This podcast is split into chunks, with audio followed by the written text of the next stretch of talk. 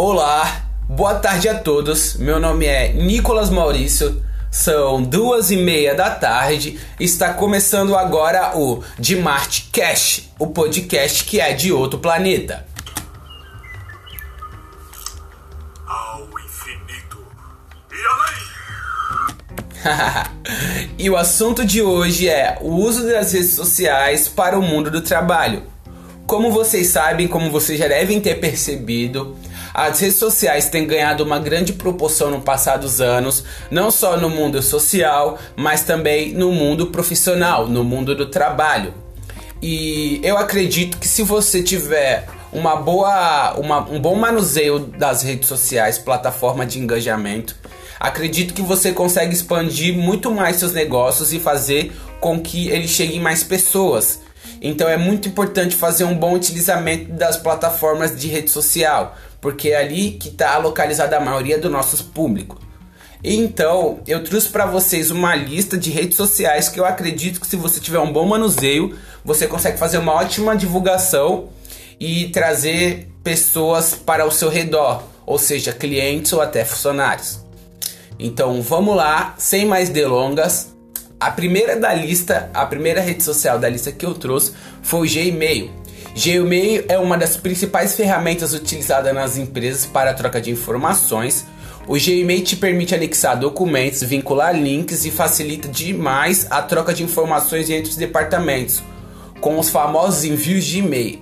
Acho que a maioria de vocês tem e-mail, né? É uma é uma é uma ferramenta do Google, do Google que começou a ser criada no ano de 2001 por Paul Puchert o design, o design gráfico Kelvin Fox, que entrou no Google em 2003, teve como principal tarefa criar uma interface gráfica para o Gmail. Embora a aparência do serviço tenha mudado com o passar dos anos, certos traços e conceitos originais ainda persistem mesmo depois de 10 anos da criação do Gmail. Então, pô, eu acredito ser uma, uma plataforma muito importante para a gente poder está mandando mensagem, trocando informações. É... E também é uma ferramenta que nos possibilita vincular links. Uma ferramenta que possibilita mandar uma mensagem um pouco mais formal, seja, seja para algum funcionário ou até mesmo para algum para algum sócio. Então, pelo Gmail você consegue criar é, ótimo, é um ótimo modo de comunicação. É, o próximo da lista pessoal, em segundo, é o Facebook. O Facebook, como todos sabem, é uma rede social famosíssima, criado no dia 4 de fevereiro de 2004 por Mark Zuckerberg e Justin Moscovitch e também Chris Riggs.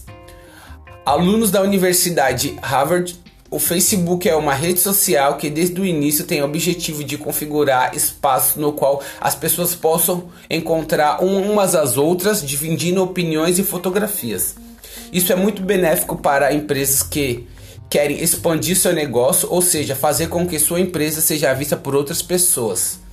Isso é ótimo para o marketing e também para o networking. Então, com o Facebook a gente consegue adicionar novas pessoas expandir nosso ciclo social, mas também a gente consegue criar páginas para a nossa empresa. Então a gente consegue expandir bem mais o nosso negócio quando se trata de marketing e o network também é ótimo por, esse, por essa plataforma de rede social. Então eu sugiro um, um bom manuseio do Facebook para quem quer expandir seus negócios. O próximo da lista é o Instagram. O Instagram foi criado no dia 6 de outubro de 2010 é um aplicativo tradicional de compartilhamento de fotos. O Insta é uma rede social online de compartilhamento de fotos, vídeos entre os outros usuários, que permite aplicar filtros digitais, compartilhá-los compartilhá em uma variedade de serviços de redes sociais. O Instagram foi criado por Kelvin Swistrom e Mike Krieger. O serviço rapidamente ganhou uma popularidade atualmente tem cerca de um bilhão de usuários utilizando o Instagram. O Instagram é uma ótima plataforma para fazer um bom marketing, pois possibilita compartilhar fotos, stories marcando pessoas e hashtag. Sem contar também que o Instagram tem uma ótima ferramenta que se chama Stories e te dá uma opção de você vincular um vídeo ao Stories, chama o famoso arraste para cima. Todos já devem ter ouvido isso e já visto isso também. É uma ótima forma de marketing, ou seja, você vai, você grava um videozinho no seu Stories e o Stories te permite vincular um link no YouTube para quando a pessoa arrastar para cima ali no Stories já cai diretamente no vídeo que você que você vinculou. Então isso é ótimo para fazer um bom marketing. É muito bom mesmo. A última da lista, mas não menos importante, é o LinkedIn, uma rede social de negócio fundado em dezembro de 2002 e lançado em 2005, em, lançado em 5 de maio de 2003, fundado por Reid Rothman, Ellen Blue, Konstantin Grick, Eric Lee e J. Luke Village. A plataforma tem como principal objetivo o network, Pessoal, o network é a capacidade de estabelecer uma rede de contatos ou uma conexão com algo ou com alguém. Então, se vocês já ouviram falar desse termo network, é exatamente isso que significa: a capacidade de estabelecer uma rede de contatos ou uma conexão com algo ou com alguém.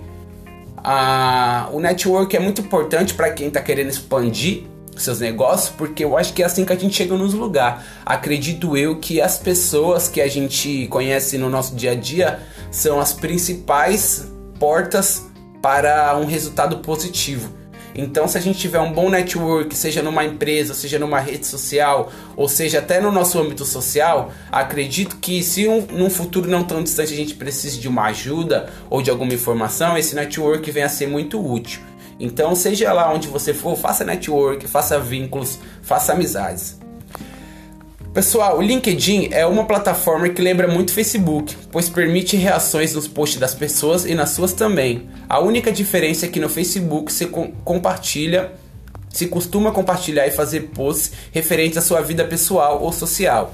Já a plataforma LinkedIn é mais voltada para a sua vida profissional, ou seja, para as relações do mundo do trabalho. Então no LinkedIn, pessoal, as pessoas têm mais hábito de estar compartilhando é, a, a sua relação profissional. Seja uma foto na empresa, seja uma faculdade, seja, quer dizer, seja a publicação de um diploma de uma faculdade, seja a criação de, uma, de um projeto social. Então é voltado totalmente para o mundo do trabalho. Lá você consegue criar ótimos portfólios portfólios, compartilhar suas experiências profissionais e acadêmicas, possibilitando para as empresas uma ótima filtragem de um futuro possível candidato para uma vaga de emprego. Ou seja, lá também você consegue fazer ótimas contratações, porque lá as pessoas expõem os currículos dela, então lá você consegue filtrar né? Quem você quer que faça parte da sua empresa. Você pode estar enviando um convite para a pessoa ou até chamar ela no chat para estar fazendo a marcação de uma entrevista de emprego. E ali acontece, é ali onde as coisas acontecem. Se você tá afim de arrumar um emprego, lá é um ótimo lugar. Então, aqui ó, só dando continuidade, então também é muito utilizada não só pelas pessoas físicas, mas também pelas empresas que pretendem preencher seu quadro de funcionários, ou melhor dizendo, efetuando a contratação. Então, se você está procurando um emprego, lá é um ótimo lugar para fazer contatos. Ou seja, os famosos networks. Se você está procurando um emprego, LinkedIn é um ótimo local. Então, acredito que se você fazer o bom manuseio dessas quatro plataformas, pessoal, você já está passos à frente de muitas pessoas que estão começando do zero ou pessoas que não conhecem essas redes sociais, certo? Com Gmail você permite sua troca de e-mail entre fornecedores ou até pessoas da sua empresa, seja funcionários ou não. No Facebook você consegue expandir seu ciclo social, ou seja, adicionar novos amigos, adicionar novas empresas. É, no Instagram você consegue publicar fotos da sua empresa, publicar stories, marcar hashtags, certo? Marcar pessoas, então é ótimo também para o network. E o LinkedIn é ótimo para você criar o seu perfil profissional.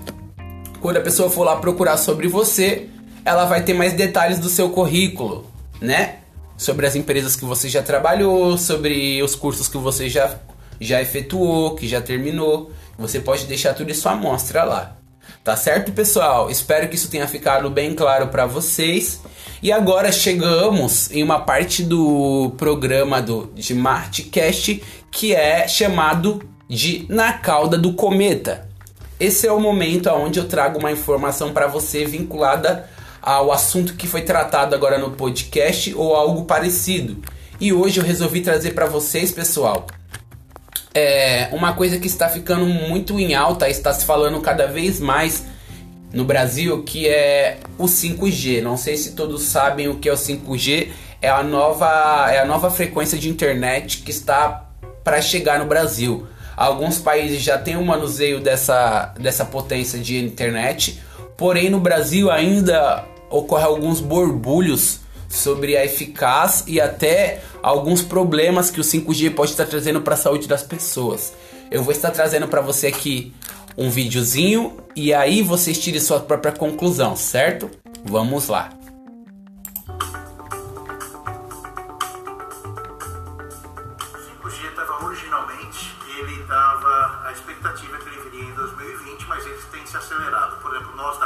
Junto com operadoras nos Estados Unidos, na Europa, na Coreia, no Japão, na China, na Austrália, é, temos trabalhado de forma que já no primeiro semestre de 2019 você possa comprar um smartphone 5G. O principal propósito do 5G é você assumir que você está conectado com a nuvem o tempo todo. Então, é um pouco pensar de conexão de dados ilimitadas, não ter mais preocupação. A velocidade de comunicação, estamos falando de velocidade de fibra, velocidade na faixa dos gigabits por segundo e, e o que é mais importante é, com, é comunicação em tempo real. Isso vai transformar muita coisa, não só nos smartphones, mas em vários outros é, dispositivos, principalmente o PC. Brasil, os desafios eles são os mesmos. É, a alocação de frequência é um, mas o mais importante é, é no Brasil condições para que haja investimento. Eu acho que o Brasil é, não deveria perder a oportunidade é, de utilizar essa transição para o 5G, de forma que o Brasil possa usar isso como uma plataforma de desenvolvimento. Isso é o desejo da. Além disso, você começa a ter uh, é, uma evolução dos serviços entretenimento. Então, por exemplo, qualquer tela com uma capacidade de 5G você pode ter a capacidade tão grande da rede que você pode ter quantos canais você quiser. Então, é, você passa a, a, imaginar que o consumo de vídeo e de entretenimento passa a ocorrer em toda qualquer, qualquer screen, toda qualquer tela. E você começa a ter, uma vez que você tem, está conectado com a nuvem o tempo todo, e cada vez mais você tem essa quantidade de dados na nuvem, com o advento de inteligência de máquina, você, você tem uma série de, de usos, o PC vai funcionar como um smartphone. Ele está always on. Ele tá, você tocou nele, a tela acende assim que o usuário do smartphone é, espera que o seu dispositivo funcione. Também, vindo de uma expectativa do smartphone, você espera que seus aplicativos, todas as notificações, todas as suas notícias automaticamente estejam sincronizadas. Assim é o PC conectado.